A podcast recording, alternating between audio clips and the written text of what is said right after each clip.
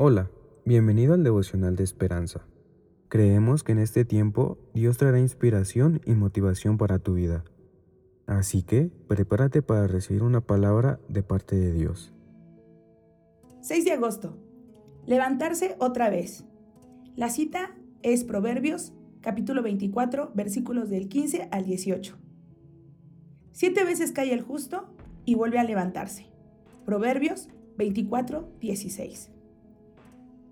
El corredor olímpico Ryan Hall tiene el récord de la media maratón en Estados Unidos, ya que completó los 21 kilómetros en menos de una hora.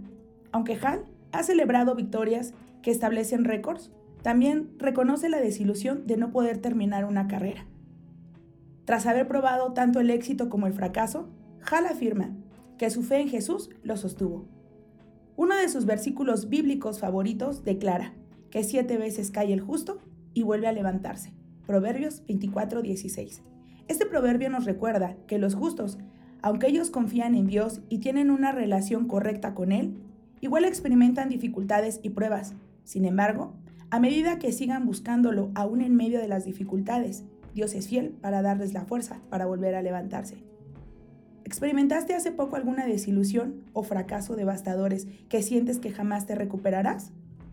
La escritura nos anima a no descansar en nuestra fuerza, sino a seguir poniendo nuestra confianza en Dios y en sus promesas. A medida que confiamos en Él, el Espíritu de Dios nos da la fortaleza para cada dificultad que encontramos en esta vida, desde luchas, al parecer cotidianas, hasta las más significativas. Segunda de Corintios 12:19. Al leer esta parte del devocional, yo doy gracias a Dios porque sin duda he vivido esto en carne propia. A veces nos pasan situaciones en nuestra vida que pensamos que ciertamente no nos vamos a poder levantar nunca. Y bien dice el devocional que no nos podemos levantar con nuestras propias fuerzas. Pero hay un lugar al que podemos acudir y ese es a los brazos de Jesús y Él nos va a ayudar.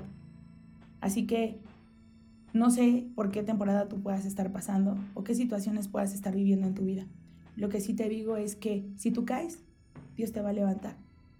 Solamente acércate, permítele que te llene de su amor, de su misericordia y de su gracia y deja que te tienda su mano y apóyate de él. Oremos juntos para terminar.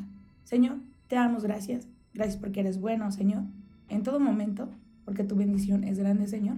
Gracias porque aunque podamos caernos por las dificultades de nuestra vida diaria, Señor, podemos experimentar tu misericordia, tu gracia y tu amor. Gracias, Padre, porque sabemos que si el justo cae, Señor, tú nos levantas. Podemos confiar en ti y descansar en tu presencia. Amado mío, te agradecemos todas tus bondades y sobre todo tu profundo amor para con nosotros. Te damos la honra y la gloria en esta hora, en el nombre de Jesús. Amén. Esperamos que hayas pasado un tiempo agradable bajo el propósito de Dios. Te invitamos a que puedas compartir este podcast con tus familiares y amigos para que sea de bendición a su vida. Puedes seguirnos en Facebook, Instagram y YouTube como Esperanza Tolcayuca. Hasta mañana.